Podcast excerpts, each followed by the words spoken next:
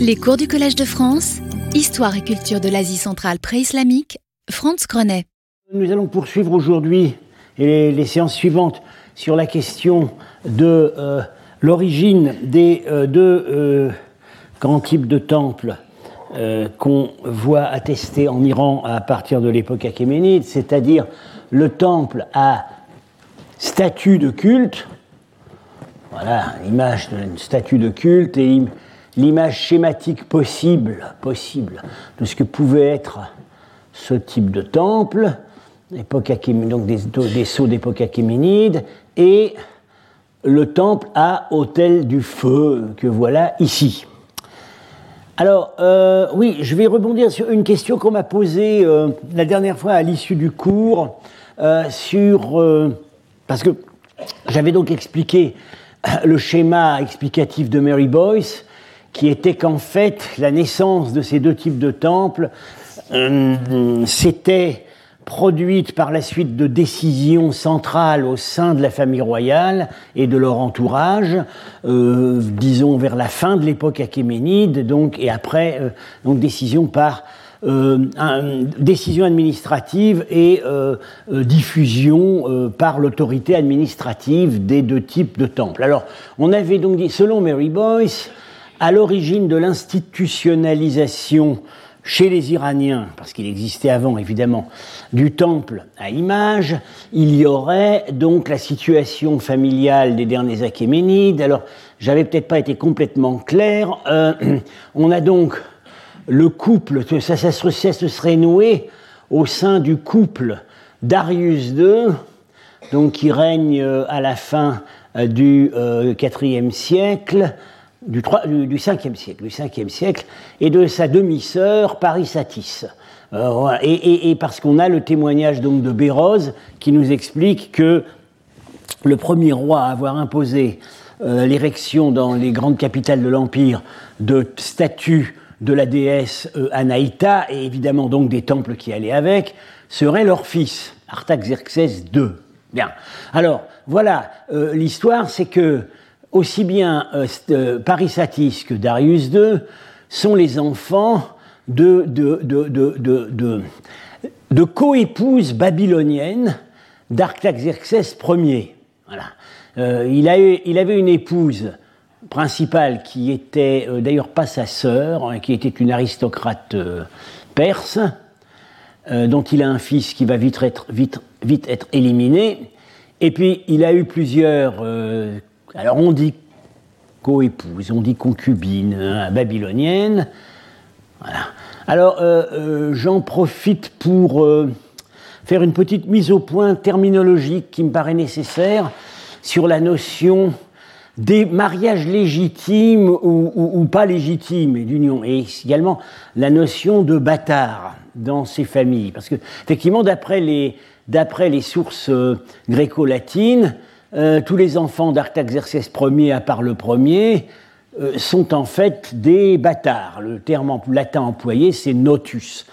Alors, et malheureusement, alors c'est donc, c'est donc utilisé, cette terminologie est utilisée par les historiens latins sous l'influence du droit romain euh, et reprise malheureusement par beaucoup d'historiens jusqu'à nos jours, y compris ici Pierre Briand, qui est pourtant très averti des réalités qu'il y a derrière. Alors, il faut tout de suite savoir que quand on, quand on entend parler de bâtards euh, ou euh, euh d'épouses, de, d'union légitime, pas légitime, etc., la notion de bâtardise n'a pas du tout.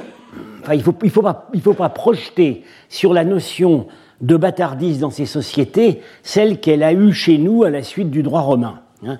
Euh, dans, euh, euh, dans, dans, ces sociétés, dans les sociétés iraniennes, y compris en Asie centrale, aussi bien d'ailleurs que chez nous dans l'aristocratie franque ou scandinave jusqu'à une époque assez tardive, il n'y a qu'à penser à Guillaume le Conquérant, qui était Guillaume le Bâtard, et qui ça l'a pas empêché de monter sur le trône ce qui se passe en réalité, le mariage, le mariage n'est pas un sacrement. Euh, c'est même pas toujours un contrat. On a des contrats de mariage, mais c'est pas généralisé. Euh, l'union, le mariage, euh, ils ont plusieurs épouses, et le mariage, c'est un état de fait qui résulte soit d'un arrangement au sein de la famille, donc c'est les mariages entre frères et sœurs, des zoroastriens, soit d'un arrangement, d'une alliance entre plusieurs familles qui échangent des épouses de génération en génération, soit simplement d'une appropriation, euh, une situation euh, de, euh, dépendance personnelle qui fait que telle ou telle femme, qui, généralement au départ a un statut d'esclave, mais pas forcément toujours, ça peut être une captive, se retrouve dans le harem du maître. Et alors, on se rend compte aussi qu'il n'y avait pas des règles de succession très rigides. En fait, on voit quand même que la, euh, la préférence donnée à tel ou tel fils pour la succession dépend en général quand même du statut qu'avait sa mère. Euh, mais ce n'est pas toujours le cas. Et euh, en l'absence d'autres héritiers, un fils de concubine peut parfaitement finir par se retrouver sur le trône. Euh, donc euh, il, faut, il, faut, je pense, euh, en finir avec cette terminologie qui, à mon avis, est, anachronique. Alors vous voyez donc, dans le, schéma, c'est que Parisatis, comme son demi-frère et mari Oko, Darius II, avait des mères qui étaient babyloniennes, ça on le sait, on ne connaît pas d'ailleurs exactement leur statut, euh, ils se sont mis à partir de, voilà, à partir d'Artaxerxès Ier, euh, ils épousaient soit leur sœur, en même temps leur sœur, euh, parfois une aristocrate iranienne, et puis sinon c'était des babyloniennes qui devaient leur plaire plus que les autres. Alors, du coup, alors ça a entraîné des raisonnements intéressants de la part des historiens des Achéménides de sympathie nazie comme euh, sévissant encore après la Deuxième Guerre mondiale Franz Altheim, sur la, voilà, une des explications du déclin de l'Empire achéménide, c'est la dégénérescence de la famille, parce que le sang arien, il se trouve qu'ils s'intitulaient eux-mêmes ariens, alors ça, les a, ça arrangeait bien les historiens en question, le sang arien s'est retrouvé pollué bah, par du sang sémitique. Bon, voilà. Euh, et ça, ça, continue, ça a continué à traîner pendant vraiment longtemps. Bon, maintenant, on est quand même débarrassé de ça. Et donc, euh, ces, ces, mères babyloniennes, qui à partir du moment où leurs enfants montaient sur le trône, même si au départ elles avaient été esclaves, étaient évidemment euh, devenaient des personnages importants, et ça les empêchait pas de devenir reine-mère, euh, eh bien, ils auraient eu des, euh, des inclinations, ils auraient gardé en fait la religion de leur, leur religion paternelle, elles auraient fréquenté les temples à Babylone, peut-être, Mary Boyce suppose que peut-être elles avaient des chapelles privées dans le palais, et c'est leur influence qui fait que euh, euh, euh, voilà, ce, ce, couple royal fait une concession à cette religion babylonienne qu'on recouvre d'un qu'on recouvre d'une étiquette zoroastrienne, euh, au lieu de dire qu'on récupère des statues d'Ishtar, euh, qui, dont le, qui s'appelait à l'époque, en fait, dont le nom euh, commence à être remplacé par celui de Nana, mais c'est plus ou moins à ce moment-là la même déesse. au lieu de dire qu'on récupère des statues d'Ishtar, on dit qu'on élève des temples à Anaïta. Voilà, et qui est une déesse iranienne. Donc le, tour est joué. Bien. Alors, euh, fin de cette parenthèse. Donc maintenant, on avait examiné le cas, les, exemples possibles. D'ailleurs, il n'y a pas d'exemple archéologique achéménide, comme on l'avait dit, des temples du premier type, les temples à images. Euh, et euh, on, a, on, va donc aborder le, des temples du deuxième type, c'est-à-dire les sanctuaires du feu. Et là, euh, il y a quand même y a une très très grande nouveauté depuis le début des années 2000 euh, qui, au moins pour ce volet de l'explication, remet fortement en cause le modèle de Mary Boyce, c'est que on a plusieurs témoignages archéologiques, dont trois vraiment sérieux, qui sont concentrés, qui, sont d'époques sont d'époque achéménide et concentrés dans la région en fait frontalière entre la, la Sogdiane, ici au nord de la Moudaria, et la Bactriade. Alors il y a un débat sur l'endroit où passait la frontière. Enfin, les exemples vraiment qui résistent à l'examen sont euh, donc Sangir Tepe près de Charissa, à côté de Charissa, au sud de Samarcande, euh, Kindik Tepe et euh, l'autre c'est donc Kizil Tepe, ici c'est indiqué comme Bandera, voilà, Kindik Tepe et Kizil Tepe qui est plus au sud, dans la zone frontalière, disons, entre Sogdiane et Bactriane. Alors, il y a, d'autres exemples qui ont été allégués. Bon, euh, je ne vais, pas en parler parce que sont, c'est moins convaincant. Euh, il y a un exemple très intéressant, beaucoup plus à l'ouest, euh, en fait, en, Margiane, enfin, c'est actuellement au Turkménistan, un endroit qui s'appelle Topaz Gala. C'était autrefois la, province de Lari. Alors, il a été publié comme plus ancien, il serait du 9e, 8e siècle avant Jésus-Christ, donc vraiment pré-achéménide, âge du fer, euh, dans un contexte qui correspondrait peut-être à l'Empire Mède. Mais bon, je choisis de ne pas en parler parce que, euh, disons, les conclusions du fouilleur, le, fouilleur qui conclut euh, à l'identification comme temple du feu, euh, est en, conflit d'interprétation avec sa propre directrice de fouille, Barbara Caïm, qui n'endosse pas l'interprétation. Donc, dans, dans l'expectative, je préfère laisser de côté cet exemplaire. Alors, les exemplaires donc qui sont les cas qui paraissent solides, Kindik TP, Kizil TP, Sangir TP. Alors TP, vous savez, bon, ça veut dire euh, qu'on retrouve dans chacun de ces trois noms, euh, c'est le mot, un mot centra-asiatique qui veut dire euh, monticule de terre dû à, l'érosion de monuments en briques crues. presque tout, tout site s'appelle pratiquement s'appelle un TP. Alors chacun des trois offre un cas de figure un peu différent, mais à chaque fois avec des indices vraiment intéressants. Alors on a d'abord Kizil TP, qui a été fouillé, c'est le, en fait c'est le dernier qui a été publié, vous voyez les publications sont récentes, euh, été fouillé par une mission ouzbek avec Leonid Sverchkov euh, et euh, une collaboratrice chinoise, Wu Xin, euh, qui est une collègue que je connais bien, avec qui j'ai été amené à travailler, euh, mais qui travaille en freelance en fait avec les Ouzbeks. Elle n'est pas, c'est pas une mission chinoise. Elle est à titre individuel avec les Ouzbeks. Alors, euh, cet article-là en russe. comprend des spéculations un petit peu bizarres de Sverchkov. on a trouvé des jarres, alors il dit Ah, ça, a dû contenir un trésor d'offrandes en or, comme le trésor de Loxus. Hein.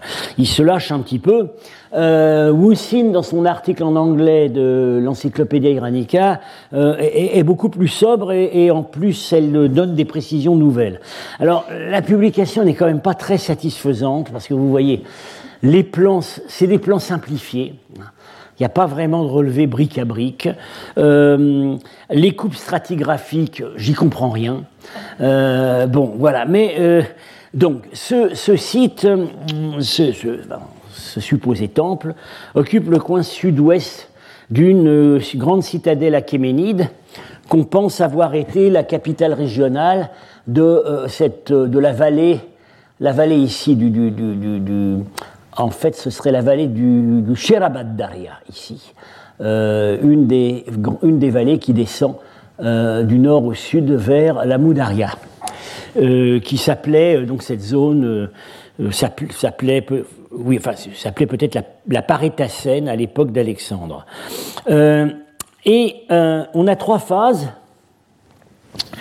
avec dans chaque phase, ça c'est le point commun, un, un gros hôtel qui occupe la position centrale, hein, qui, fait, qui fait 7 mètres sur 7. Il a été, bon, face à euh, il a, il a fini par être agrandi, enfin voilà. Il y a plus... Mais euh, alors malheureusement, je crois, Je crois pas qu'il y ait vraiment de photos, on a le relevé ici, bon, mais ça continue dans, toutes les phases. Euh, il y a une entrée, il y a deux entrées qui sont en chicane. Ça, c'est assez intéressant parce que c'est quelque chose qu'on retrouve après en Iran dans les temples du feu.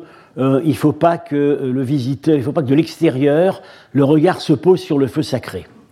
Euh, dans la dernière phase, il y a un deuxième hôtel plus petit. Alors elle suppose que, euh, comme c'est le cas dans un certain nombre de temples, du feu, bah, le feu constant aurait brûlé là et aurait été, lors des cérémonies, transporté sur le grand hôtel. Euh, vous voyez que, alors il y, a des plateformes, il n'y a pas de pièces d'habitation. Ça, on en est sûr parce que le monument a été bien délimité et ça, c'est un critère quand même très important pour identifier comme temple. Y a, le matériel est, fourni, est très pauvre, sauf de la céramique. Alors, on a un, puits, une espèce de fosse, euh, non, en fait, un, euh, il y a un puits contenant des cendres pures, voilà. Euh, et les cendres pures, c'est utilisé dans le rituel zoroastrien, ça s'appelle, euh, le terme parsi c'est bassam, euh, c'est utilisé notamment pour les ablutions, n'est-ce pas les, les, ablutions de purification se font avec un mélange d'urine de bœuf et de cendres issues de l'autel du feu. Une fosse qui contiendrait de l'eau, et un pilon, euh, donc ça on pense tout de suite euh, au, euh, au pressurage de la plante sacrée, le haoma, qui est probablement à cette époque l'éphédra et qui sert à fabriquer donc la boisson rituelle. et puis alors, des, détail très intéressant, mais malheureusement il n'y a aucune illustration. alors ce qui est décrit comme une grande poêle grossière, en argile peu cuite qu'on a retrouvé sur le podium attaché au grand hôtel du feu. Alors pourquoi cette sorte de poêle à frire? Euh, évidemment, euh, on, pense, si on compare avec le mobilier au, actuel des temples du feu par-ci, hein, vous allez ici l'hôtel du feu, ici en l'occurrence dans un, dans un vase, euh, et vous avez euh, cet outil, qui est exactement comme une poêle à frire, dont le nom technique est chamcha, et qui sert à transférer les braises euh, d'un hôtel à l'autre. Là, on a quand même un détail vraiment intéressant. Et puis, bon, vous voyez, donc, la dans la fouille du temple, ils ont trouvé un mortier ou un pilon. un pilon, oui. Bah, mortier et pilon, c'est ce qui sert à pressurer euh, à, pressurer le, euh, les tiges du haoma. Bien. Euh, donc, hein, c'est quand même, on a quand même un ensemble d'indices assez, assez intéressant. Alors, à la conquête grecque, semble-t-il, la, chronologie interne est, difficile à établir parce qu'il n'y a pas de monnaie. Bon, il y a la céramique, mais on n'a quand même pas des séquences céramiques très précises euh, pour l'époque achéménide et encore au début de la période grecque, en fait, on sait qu'ils continuent à utiliser les types céramiques des Achéménides. Mais enfin, il semblerait qu'à la, conquête grecque, l'ensemble ait été bourré avec des briques crues et de l'argile. Et, détail quand même intéressant. Alors voilà, ça c'est le, le bourrage. Et à l'entrée, on a dressé, c'est pas fortuit, semble-t-il, une grande pierre triangulaire au milieu, qui aurait pu correspondre à... Euh, alors ils interprètent ça comme un rituel de désécration. Et ça se trouve, ça, se trouve éventuellement ailleurs. Pour dire que le temple est fermé. Et puis au bout d'un certain temps, semble-t-il, euh, dans une phase ultime, en haut du bourrage, il y aurait une terrasse à ciel ouvert où le culte aurait continué. Mais là, on n'a pas beaucoup de détails. Alors, voilà pour... Euh, Kizil Tepe, où quand même, il y a pas mal d'indices, hein, à la fois négatifs, avec l'absence de tout local d'habitation, et euh, positifs, ont cet hôtel, qui a quand même l'air d'en être un, et le type de mobilier qu'on a trouvé. Alors, autre site maintenant, un peu plus au nord, c'est euh, euh, un peu plus au nord-ouest, c'est Kizil Tepe. alors, non, Kindektepe, Kindektepe. Alors c'est pareil, la, manière dont c'est publié, c'est assez hâtif et pas très satisfaisante. c'est quand même des épures architecturales, c'est pas vraiment du relevé de fouilles. Euh, alors là, euh, il y a une espèce de d'évocation 3D, vous voyez, avec des petites flammes là. Euh, bon, c'est pas d'une exactitude prodigieuse. Mais enfin, bon, là, on a quand même, on a quand même pas mal de détails. C'est une mission euh, germano-ouzbek. Hein. Euh, euh, Borovka, qui, Nicolas Borovka, qui était à l'époque le, directeur de l'Institut allemand d'archéologie, et Victor Mokroborodov, un archéologue local. Alors, on a retrouvé, là, contrairement à Contrairement à Kiziltepe, on n'a pas retrouvé de mobilier de culte, mais il y a des caractères communs. Hein. Euh, cet édifice est construit sur une élévation. Euh, dans les coins, dans deux coins, des cendres, étaient, des cendres pures étaient stockées.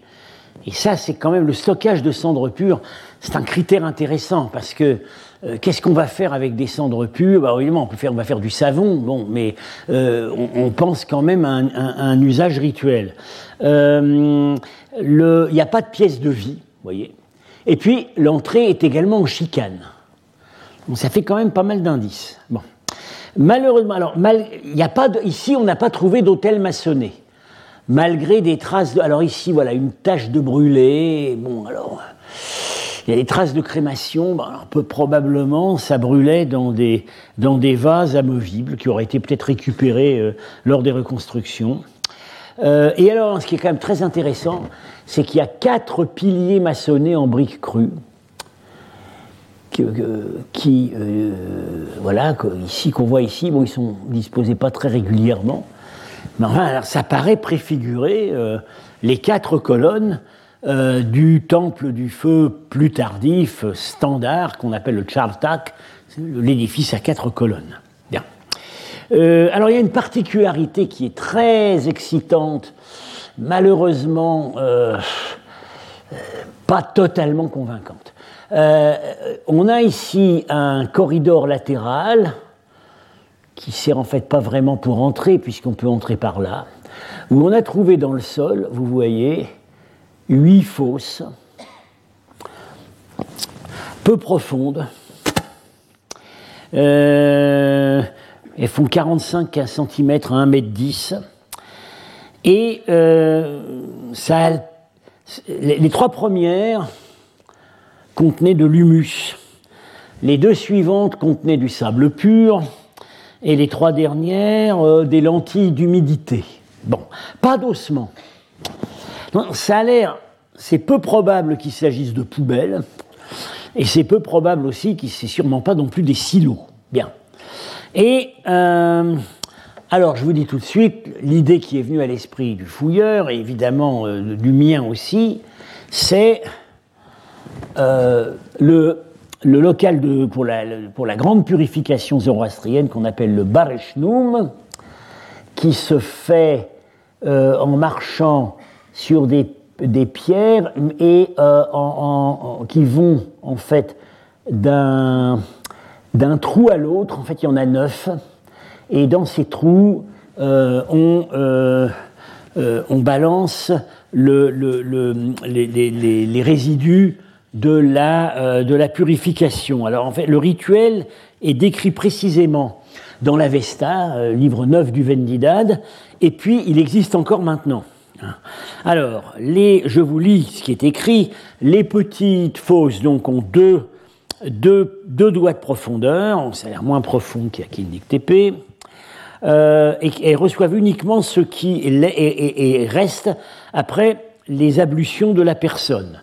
Les six premières stations, alors il y a des pierres parce qu'on marche il ne faut pas marcher sur le sol. Donc on enjambe d'un tas de pierres à l'autre et puis on, s'approche des, euh, de ces... Euh, euh, voilà, on 4, 5, 6, 7, oui. On s'approche de ces, fosses. 2, 3, oui, voilà. Et Alors, les, six premières fosses, aux, six premières stations, la personne s'enduit de gomèse, c'est-à-dire un mélange d'urine de bœuf et de cendres, mais des cendres sacrées, des cendres issues de l'autel du feu. Et euh, se rince avec de l'eau. Et aux trois stations, aux trois dernières stations, euh, ça va commencer à sentir mauvais, euh, il, se, frotte avec du sable euh, et euh, il se rince. Bien. Et alors, euh, donc, vous voyez qu'il est accompagné par un chien, et qu'il y a toujours deux prêtres avec lui. Alors, évidemment, c'est quand même tentant de rapprocher de ces trous où on n'a pas trouvé d'ossement, on n'a trouvé que du, sable, des, des, résidus d'humidité, visiblement on avait versé de l'eau, etc. Alors quand le fouilleur euh, euh, Victor Makroborodov m'a présenté ça. J'ai dit ah, euh, c'est magnifique, c'est magnifique, mais, mais quel dommage qu'il n'y ait que huit trous, parce que dans ce rituel il y en a neuf. L'année d'après, il nous explique qu'il a trouvé le neuvième. Alors ce serait là, sous un derrière un, parce que le, voilà, sous l'épaississement de ce mur. Bien. alors ça commence ça pose quand même une difficulté, c'est que euh, ça veut dire qu'à un moment, s'il n'y avait plus que huit trous, euh, le rituel ne pouvait plus être célébré. Bien. Euh, je dirais que bon, le, contenu de ces fosses laisse, enfin, l'allure de ces fosses fait quand même beaucoup penser à ce rituel-là. Euh, bon, il y a des tas, il y a des cailloux. Alors, y a, pas, on marche pas sur des pierres, mais il y a des cailloux en tas euh, à l'entrée, quelques-uns dans les trous. Donc, euh, ça aurait pu être utilisé pour marcher dessus. Il y a quand même, il y a quand même deux grosses difficultés. D'abord, c'est pas très facile de zigzaguer entre tout ça. surtout, alors surtout dans le rituel actuel, dans le rituel actuel, faut être accompagné par deux prêtres. Peut-être ce n'était pas toujours le cas. Le chien, ça a l'air d'être une addition plus récente. C'est pas décrit, le chien n'est pas décrit dans, le, dans l'Avesta, dans le Vendidad. Mais alors, autre problème, c'est que autour de ces fosses, euh, il y a un système très compliqué de petits sillons qu'on trace à la surface de la Terre, euh, qui sont des sillons de d'isolation sacrée pour que le rituel ne soit absolument pas contaminé par les, forces maléfiques. Bien.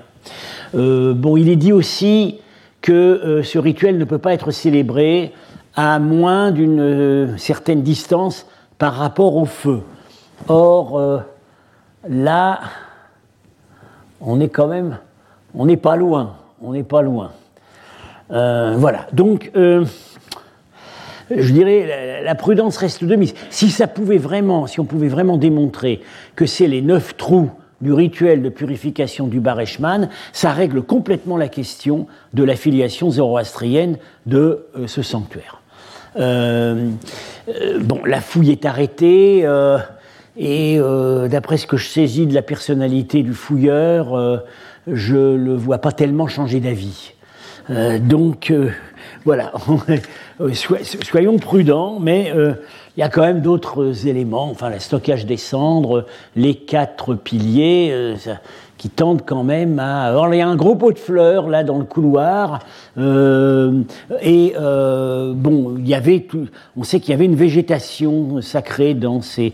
dans les temps, il y en a toujours une, ça leur sert en fait, ils font pousser des grenadiers pour, pour utiliser dans le rituel. Alors, un dernier exemple, vous voyez, ils sont, ils sont tous quand même, il n'y en a pas deux qui copient l'autre. Alors ça, c'est Sangir Tepe, fouillé par ma mission, donc plus au nord, près de Charisabs. Euh, c'est un site voisin du grand site de Padayatak Tepe qui représentait la capitale de l'oasis de Charisabs dans l'Antiquité, le nom ancien étant Kesh. Bien.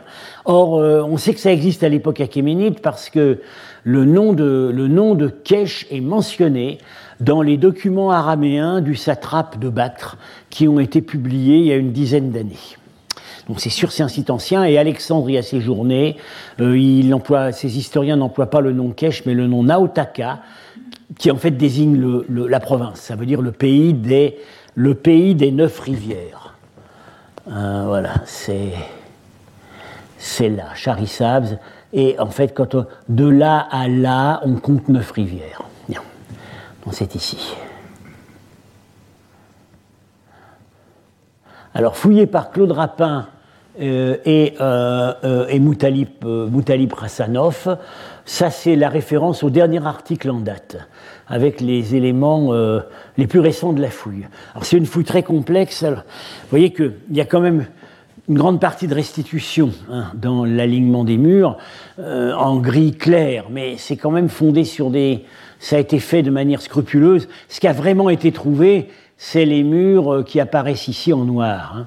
Alors ce que vous voyez en, plus au-dessus, là en plus clair, c'est un fortin militaire euh, qui a été construit à partir du IVe siècle de notre ère. Ici, on est dans euh, des niveaux, disons, achéménides, c'est pareil, très difficile de proposer une chronologie interne. Il y a un niveau, semble-t-il, achéménide ancien en dessous. Euh, qui euh, a entraîné l'élévation du site et ça s'est construit par-dessus. Donc, euh, on a donc, par rapport aux exemples qu'on avait vus précédents, l'élément commun de la construction en hauteur. On a une pièce principale de 14 mètres par 11 avec un gros foyer un peu décentré, pas vraiment construit. C'est des galets maçonnés avec de l'argile mais de l'argile qui a bien rougi. On voit que ça a servi à, ça a servi à, faire du feu. Euh, alors vous me direz, euh, ça peut être euh, tout simplement pour se chauffer. c'est une maison aristocratique avec la salle de réception. oui, mais quand on regarde le plan, il n'y a pas véritablement de locaux adaptés à, la vie, à la vie courante. il y avait quatre colonnes, enfin quatre colonnes, quatre piliers qui étaient en bois mais euh, bon, on a retrouvé que, on a retrouvé que les bases. Euh, alors, comme à Kindik on a trouvé des petites fosses qui contenaient soit des cendres pures, soit du sable, soit des galets, euh, pas d'ossements. Mais dans ce cas précis, les fouilleurs n'ont pas adopté l'hypothèse du local de purification, parce que ces fosses ont été trouvées de manière dispersée. Et en fait, parfois sous les murs. Donc, ils pensent plutôt à des, euh, des dépôts votifs. A des fosses où on faisait des libations au moment peut-être de la construction du sanctuaire, et les murs se seraient mis en partie au-dessus. Euh, on a vers le sud, au sud euh, une pente avec une grande rampe d'accès voilà, une rampe d'accès ici, une autre là. Euh, ça regarde effectivement vers le sud, donc l'entrée, à partir de quoi il suppose qu'il y aurait une entrée principale ici pour les prêtres, une entrée latérale plus tard bouchée qui aurait pu servir pour les fidèles. Bon, là, on entre davantage dans le domaine de la spéculation. Euh, disons, euh, les hypothèses plus. Il y a des hypothèses ils ont fait des hypothèses plus raffinées sur le mode de fonctionnement du bâtiment, mais bon, là, je, renvoie, je renvoie à la publication, qu'on trouve facilement. Euh, alors, comme à Kindik Tepe, ça a été rasé et euh, bourré en terre battue. Et là, on est sûr que c'était réutilisé après, en terrasse à ciel ouvert, puisqu'ils ont ils ont refait une rampe d'accès. Et on a euh, l'indice que cette terrasse date d'après la conquête grecque, car sur le, dernier sol d'utilisation, on a une monnaie du roi Séleucide, Antiochos Ier, qui a régné de 281 à 261. là, on a une monnaie. Voilà ce qu'on peut dire maintenant. Bien. Je dirais dans le modèle de Mary Boyce, la partie euh, temple à, image de culte d'origine babylonienne, éventuellement favorisé par euh, des, membres de la famille royale, ça peut encore tenir, bien que, encore une fois, on n'a pas trouvé de temple pour cette époque.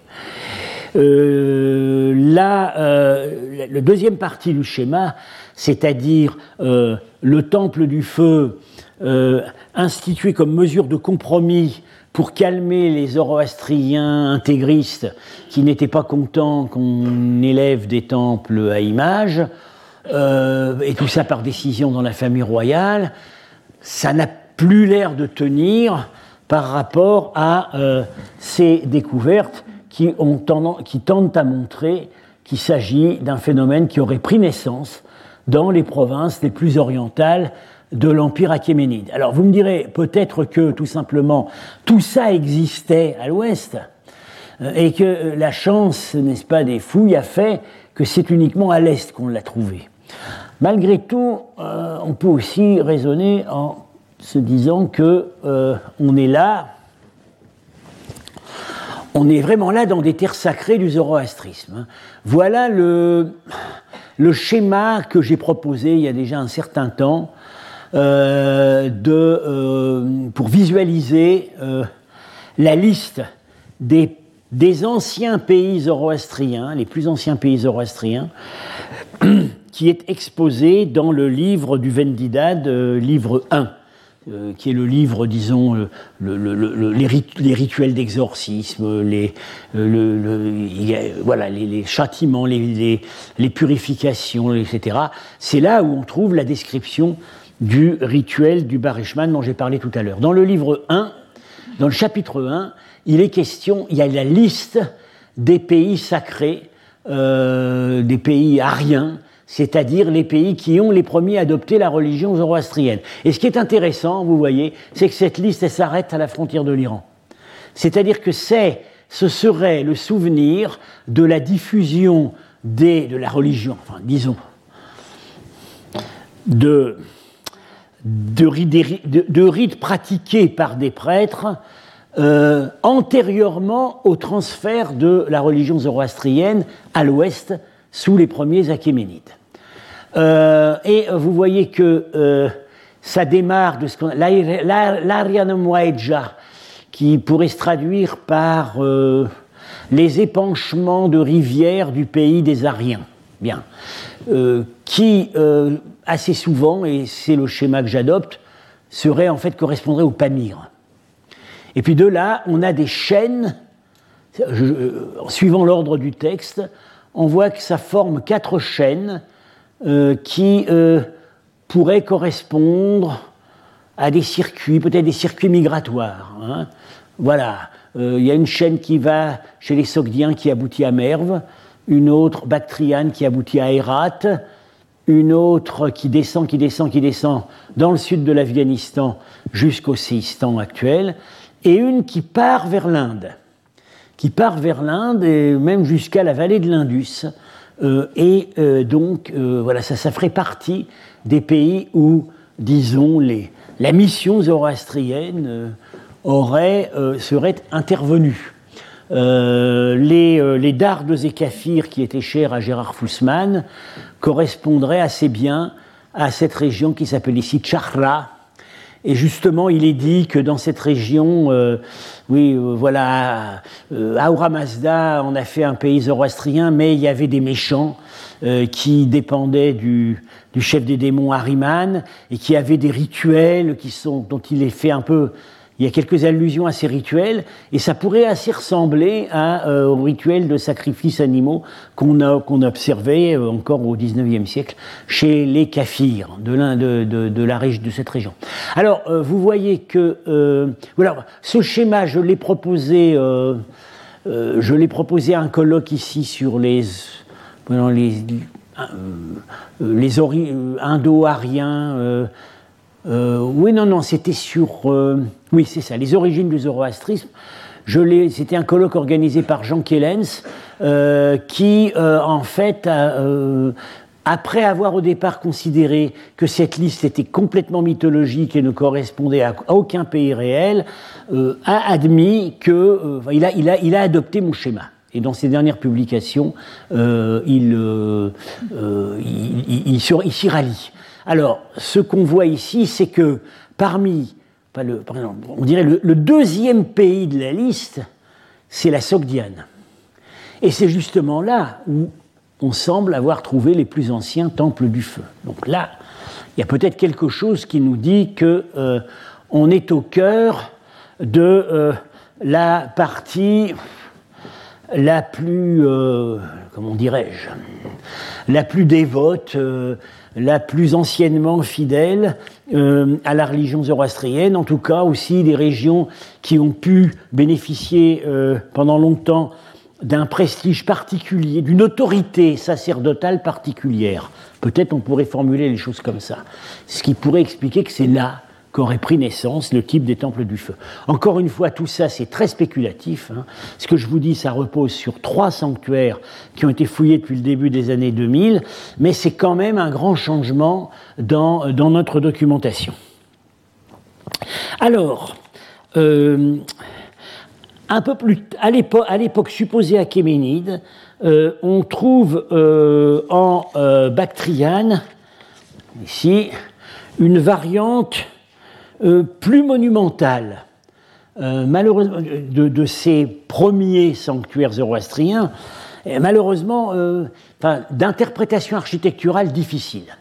C'est un endroit, c'est un site qui s'appelle Cheshmeshafa, c'est à 30 km au, sud de, au sud de Bactre. fouillé, étudié par la DAFA la mission française en Afghanistan euh, vers, euh, vers, 2010, euh, malheureusement sans fouille étendue parce que la, la situation sécuritaire s'y prêtait pas. c'est un site disons polycentrique. Hein. En bas, il y a ce qu'ils appellent une ville, mais qui serait peut-être en fait un grand campement. Bon, mais enfin, il y a un rempart. Et puis, ce grand hôtel, c'est un hôtel du feu, ça en a vraiment la forme. Et et euh, il est sur euh, une éminence qui domine la ville basse. Alors, euh, si vous pouvez me reconnaître sur la photo, bah, j'y suis allé en 2012. Voilà, je, donne l'échelle. alors, c'est dans, dans, tout, dans tout le monde iranien pré-islamique, c'est même dans tout le monde zoroastrien, c'est le seul hôtel du feu vraiment monumental qui nous soit parvenu. Il y en avait un autre, à Tarté, probablement à Tarté Soleiman, l'un des trois grands temples euh, sassanides, mais on n'a que l'empreinte au sol. On a des hôtels du feu en pierre d'époque sassanide, mais ils sont plus petits. Celui-là, il fait 2,10 mètres de haut. Là, c'est plus moi qui donne l'échelle. 2 mètres 10. Et alors, vous voyez la forme. Bon, la taille est grossière, tout simplement parce que la roche était très mauvaise. C'est un calcaire euh, tout fendillé. Mais ils ont fait l'effort pour faire un haut à degrés. Et ça, c'est absolument. Parfois, c'est le bas aussi à des degrés. Mais alors, le haut à degrés, c'est vraiment la carte de visite de l'hôtel du feu zoroastrien pendant très longtemps. Euh, bah, vous voyez déjà sur les, sur les, voilà, sur les images achéménides, c'est ça. Donc là, ça fait pas de doute. C'est un hôtel du feu. Euh, alors, au milieu, euh, la, table supérieure fait, la surface supérieure est très grande, ça fait 2,70 m sur 1,55 m, c'est en fait plus large que haut. au centre, il y a une dépression euh, profonde de 30 cm, une dépression ronde, ça aurait pu suffire pour euh, abriter, des, pour tenir des braises. Dans l'hypothèse souvent émise que les hôtels du feu les plus grands, comme aussi celui qu'on vient de voir à Kindik Tepe, euh, n'accueillait le feu que lors des cérémonies solennelles, le feu permanent brûlant sur un autre hôtel ou dans une autre chapelle, etc. C'est un schéma qu'on retrouve encore aujourd'hui dans les temples du feu zoroastriens. Euh, il n'y a pas de trace de combustion, euh, mais euh, la surface supérieure est restée exposée aux intempéries. On peut aussi supposer qu'il y avait un vase métallique qu'on mettait là-haut. Euh, il y a quand même des traces de suie sur une partie du fût. Alors, tel qu'il se présente maintenant, donc exposé jusqu'à sa fondation, euh, l'hôtel paraît trop haut euh, pour avoir été desservi sans l'aide d'un escalier amovible ou d'une échelle.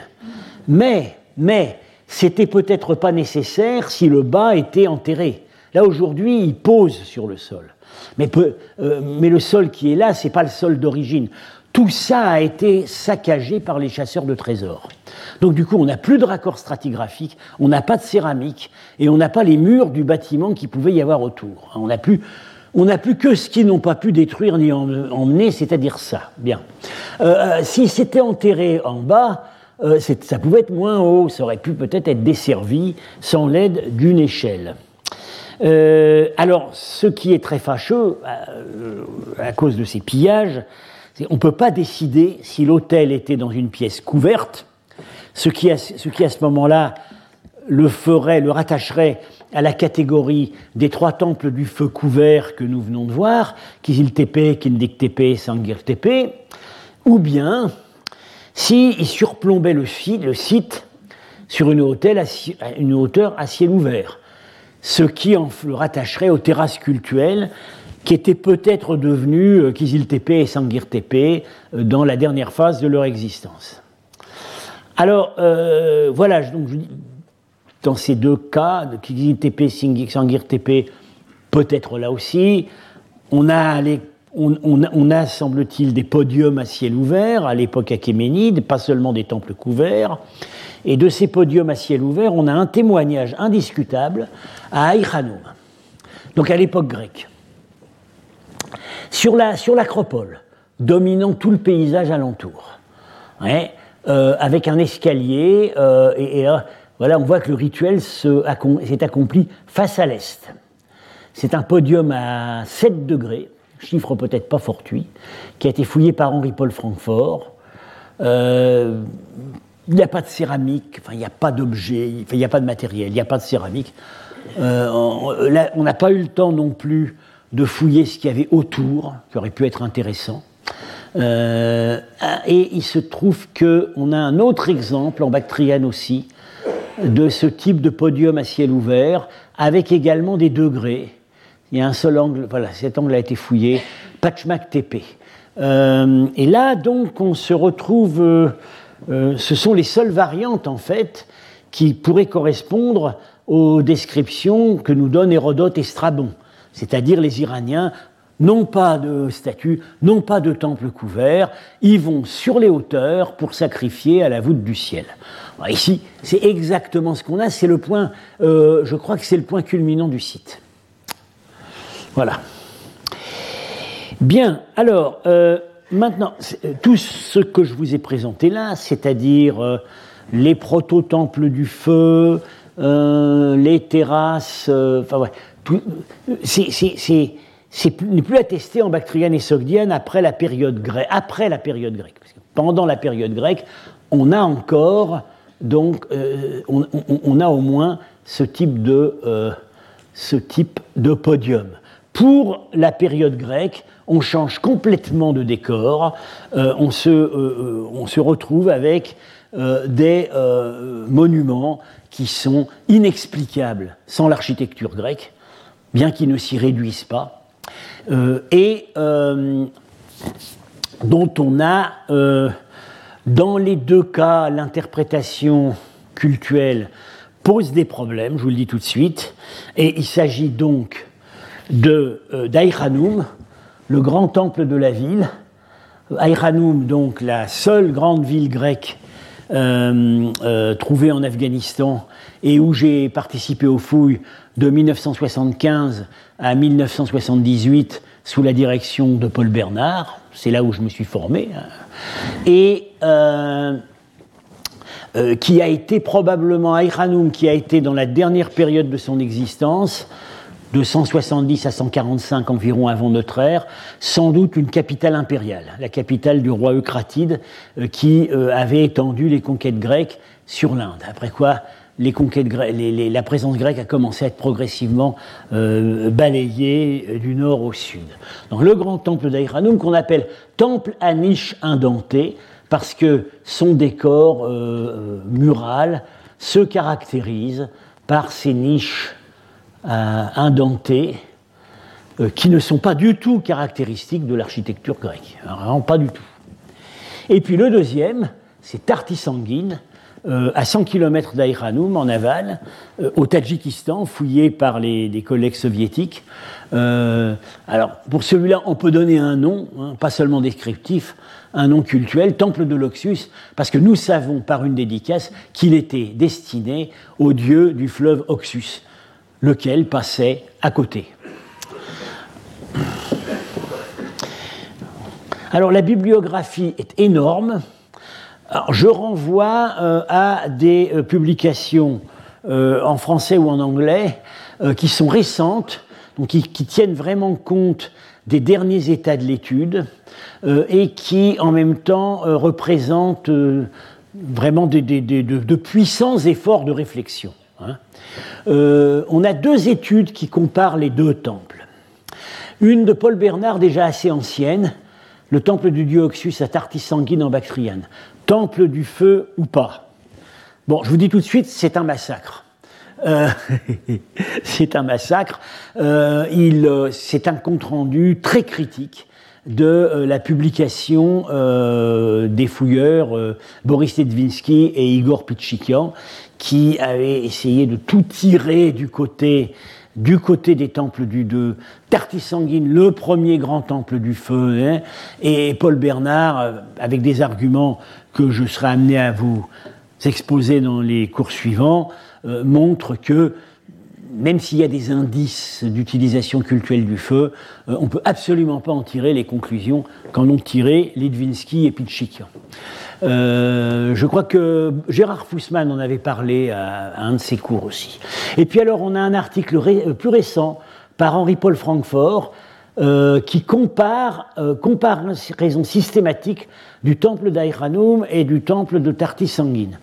Alors, je ne suis pas d'accord avec toutes ces conclusions, mais c'est vraiment un, un effort de réflexion vraiment très profond euh, qui, euh, en même temps, en ce qui concerne Aïranoum, euh, allègue des documents qu'on n'avait pas encore, auxquels on n'avait pas vraiment prêté suffisamment attention. Dans la bibliographie récente, alors il y a aussi voilà, une étude plus récente sur les deux temples pris séparément. le dernier article de Paul Bernard, qui est mort l'année d'après, Paul Bernard le sanctuaire du dieu Oxus à Tartisanguine, non, il est mort, il est mort cette année-là. Le sanctuaire du dieu Oxus à Tartisanguine au Tadjikistan, ou l'esprit de l'escalier. Je vous dirais, je vous dis, oui, parce que c'est, en grande partie fondé sur l'analyse d'un énorme escalier qui descend dans la cour du temple. Euh, voilà. Euh, et euh, alors là, c'est pas encore publié, mais l'auteur m'a autorisé à faire état du contenu, euh, c'est Lauriane Martinez-Sèvres qui n'avait pas participé à la fouille d'Aïranoum, mais à qui, qui est aujourd'hui euh, directrice des études grecques à l'école française d'Athènes, et à qui a été confiée la publication finale du, grand temple d'Aïranoum. je pense que le manuscrit sera mis au point dans le courant de cette année. Alors, ces deux temples ont beaucoup de choses en commun. La situation. Ils sont tous les deux situés en Bactriane orientale, Bactriane. À partir de là, on a les monts du Bas-d'Archan, et puis au-delà, le Pamir. Voilà, alors Aïranoum, c'est ici. Ça, c'est une carte de Claude Rapin, donc, qui propose des identifications dans les sources antiques on est à peu près sûr que Kairanoum s'appelait dans la dernière phase de son existence Eucratidia, capitale du roi Eucratide. Il pense que le nom euh, le nom ancien était Oscobara. Là, c'est plus, euh, contestable. Et euh, donc, 100 km en aval, on a Tartisanguine, qui est donc du côté Aïranoum et du côté afghan de la frontière, Tartisanguine du côté tadjik. Euh, alors je vous dis tout de suite, ces deux, sites sont sur le même réseau fluvial, hein, euh, qu'on appelle en fait tout ça, on l'appelle aujourd'hui la Moudaria. La question de savoir si c'était vraiment le même fleuve dans l'Antiquité est discutée. La thèse de Claude Rapin à laquelle euh, j'adhère, c'est qu'en fait l'Oxus c'était ça. Voilà et que le nom s'est conservé par la rivière actuelle du Warsh et que donc Aïranoum n'était pas sur l'Oxus, elle était sur un affluent. Euh, d'autres pensent, comme Paul, Bernard a toujours pensé, et euh, également Henri-Paul Francfort, que l'Oxus c'était tout ça. Mais on sera amené à en reparler parce que c'est pas l'identification, le nom des, fleuves près desquels passent ces temples, euh, enfin qui passent près de ces temples, n'est pas sans incidence sur l'interprétation des cultes. Alors, autre point commun euh, de ces sanctuaires, euh, tous les deux font face à l'est, donc au soleil levant, et tous les deux sont en lien direct avec une adduction d'eau permanente. Euh, euh, vous le verrez sur d'autres plans que je montrerai, a toujours fonctionné avec un canal dans la cour, qui a toujours fonctionné. Et euh, Tarty Sanguine euh, avait un grand puits dans la cour, au moins dans les premières phases. Donc visiblement, la, la disponibilité d'une eau supposée pure était fondamentale pour le culte. Alors, ce qui caractérise aussi ces monuments, c'est leur, enfin ces, temples, c'est leur monumentalité, hein. tous les deux en briques crues, avec des murs, euh, des murs qui font 3-4 mètres d'épaisseur, hein. euh, énormes. Bien. Et quand il y a un décor de colonnes, comme ici à Tarty-Sanguine, euh, c'est énorme aussi. Bien. Donc, monumentalité qui s'explique parce que dans les deux cas, ce sont des fondations royales. on n'a pas d'inscription qui nous le dit, mais euh, tout tend à le faire supposer. Tarty sanguine, sans doute, viendrait en premier euh, dès, les débuts de la colonisation grecque dans la région, pas à l'époque d'Alexandre. Alexandre n'a pas eu le temps de fonder des temples en Asie centrale, même si la tradition locale à Samarcande dit qu'il a fondé le temple de Nana. Ce sont ses successeurs, les Séleucides, qui ont commencé à construire des villes véritablement et des temples. Euh, et euh, Tartisanguine, d'après des éléments qu'on infère du, notamment du style des chapiteaux euh, de la colonnade, qu'on rapproche de, où on soupçonne la main d'ouvriers venus de Milet, euh, sur la côte turque actuelle. Euh, c'est vraiment très très proche euh, de, ce qu'on trouve dans le grand temple de Milet, dont on sait qu'il a été reconstruit à la fin du IVe siècle. et donc on soupçonne dans, à l'intervention de Séleucos Ier, qui a reconquis la région, qui s'est emparé de la région à partir de 305, euh, et peut-être de son fils Antiochos Ier, qui était en fait son co-régent. C'est lui qui, pour le compte de son père, gouvernait les régions orientales. Donc ça pourrait nous amener jusqu'en 280. Euh, et euh, Antiochos Ier, alors ça c'est évidemment un élément à prendre en compte, qui est probablement fondamental, c'est un demi-bactrien. sa mère, Apamée, était une princesse bactrienne que Alexandre a mariée à son lieutenant Séleucos. Et là où, ce qui prouve l'extrême intelligence de Séleucos, c'est qu'il est le seul des lieutenants d'Alexandre qui n'ait pas répudié sa femme perse après la mort du conquérant. Euh, lui, il avait compris que ça pouvait servir. Euh, euh, il semble par ailleurs qu'il était très attaché à sa femme. Euh, euh, dans les Aïranoum serait d'après les, dernières, les dernières, derniers arguments présentés par Lauriane Sèvres, pourrait dater d'environ 280, c'est-à-dire le début du règne personnel d'Antiochos Ier. Voilà. Dans les deux cas, mais surtout à Tartisanguine, on a des portraits en argile crue de donateurs qui pourraient, enfin au moins sanguine, on a l'impression que ce sont des rois, des rois gréco-bactriens. On a vraiment, on soupçonne très très fortement l'intervention royale. Et puis comme vous allez voir, quand on va parler plus en détail du temple d'Aïranoum, euh, il est juste à côté du palais. Bien. Euh, alors, euh, autre point commun entre ces temples, une forte composante locale dans le culte, c'est évident. Euh, mais euh, euh, bien que le moins grec des deux, c'est en fait Aïranoum. bon, mais on a le nom de la divinité que à Tartisanguine, ou c'est Locus. Pour Aïranoum, on doit spéculer. Et on va spéculer. Voilà, les, les, hypothèses sur la nature des cultes doivent se construire dans la quasi-ignorance où on est quant à la statue de culte. À Tartisanguine, on a une main en bronze. Ça ne nous dit pas ce qu'il y avait comme tête. Hein. Et en plus, la main en bronze, c'est peut-être pas celle de la statue de culte. Bon. À Aïkhanoum, là, c'est plus précis parce que là, on a des morceaux. J'anticipe sur ce qu'on va. Voilà, on a, on a quand même la chaussure et les doigts de pied du, du dieu principal. Bon, alors, euh, qui évidemment a fait supposer un Zeus. Ça a été contesté, mais bon, je pense quand même que l'idée d'un Zeus doit être conservée. Et alors, dans les deux cas, on raisonne sur des monuments euh, qui ont été pillés, dénaturés, brutalement à Ichanoum, ou qui a été pillé à partir de la chute des Grecs, et euh, puis, disons, dénaturé au fil des siècles à Tartis sanguine, qui a eu une vie très longue, euh, et, euh, mais à chaque fois avec des, avec des transformations profondes. Bon, voilà, les différences. Les différences. architecturalement, le plus grec des deux, c'est Artis sanguine. Le, le, plan n'est pas grec, mais au moins l'habillage de colonnes est vraiment une signature, c'est une signature impériale grecque. Euh, des énormes colonnes de portiques de façade et de la cella. Et bien que ce soit le plus grec en apparence des deux, c'est le seul des deux qui a vraiment donné lieu à une interprétation euh, poussée par le zoroastrisme. Aïranoum, ouais, c'est quand même une autre ambiance. Et puis, alors, fondamental, ils ont une durée d'existence très différente.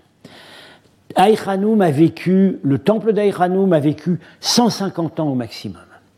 104, même si on admet qu'il y a une phase cultuelle après les Grecs, donc ça nous mettrait jusqu'au vers 130. Donc voilà, 280-130, c'est quatre générations, c'est pas plus. Tartis Sanguine a vécu peut-être 600 ans. Hein. Euh, le temple tel qu'il est semble exister jusqu'au début du IIIe siècle, et on pense maintenant qu'il a une survie médiocre au moins jusqu'au IVe siècle. Donc c'est beaucoup, c'est une histoire beaucoup plus longue, et donc il faut tenir compte de ça. Voilà. Eh ben, je vous remercie. Et donc, euh, là, à partir de la semaine prochaine, on les examinera l'un après l'autre, et puis on passera à d'autres. Retrouvez tous les contenus du Collège de France sur www.colège-2-france.fr.